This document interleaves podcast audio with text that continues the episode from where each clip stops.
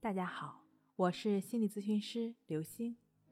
本节目由喜马拉雅独家播出。我们的微信公众号“重塑心灵心理康复中心”。今天要跟大家一起来分享的内容是：强迫症自愈之后会反复吗？很多的患者呢，强迫症自愈之后，认为根治就会完全的没有复发的可能性。根治就是没有神经症的症状。如果说造成我们强迫的不健康的思维模式没有改变的话，往往当再次遭受到生活的打击，也很有可能再复发。但只要坚持学习森田式的人生哲学，就能够再次好转。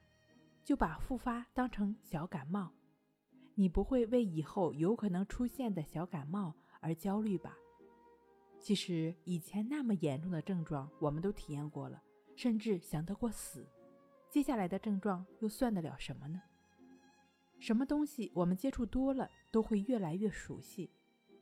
熟悉了，有症状时带着症状应对日常生活是完全没有影响的。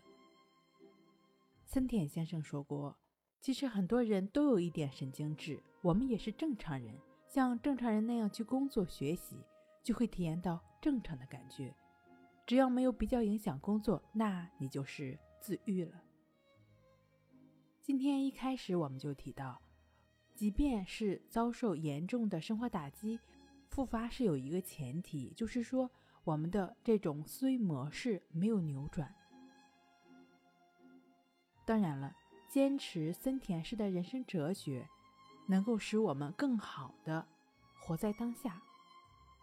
但是如果要彻底扭转我们的思维方式，需要对这颗心进行整改和深度的疗愈。整改的契机就是强迫症状，整改的工具可以是顺其自然，可以是为所当为，也可以是以顺其自然和为所当为为指导思想，帮助我们实践在生活中的亦是如此。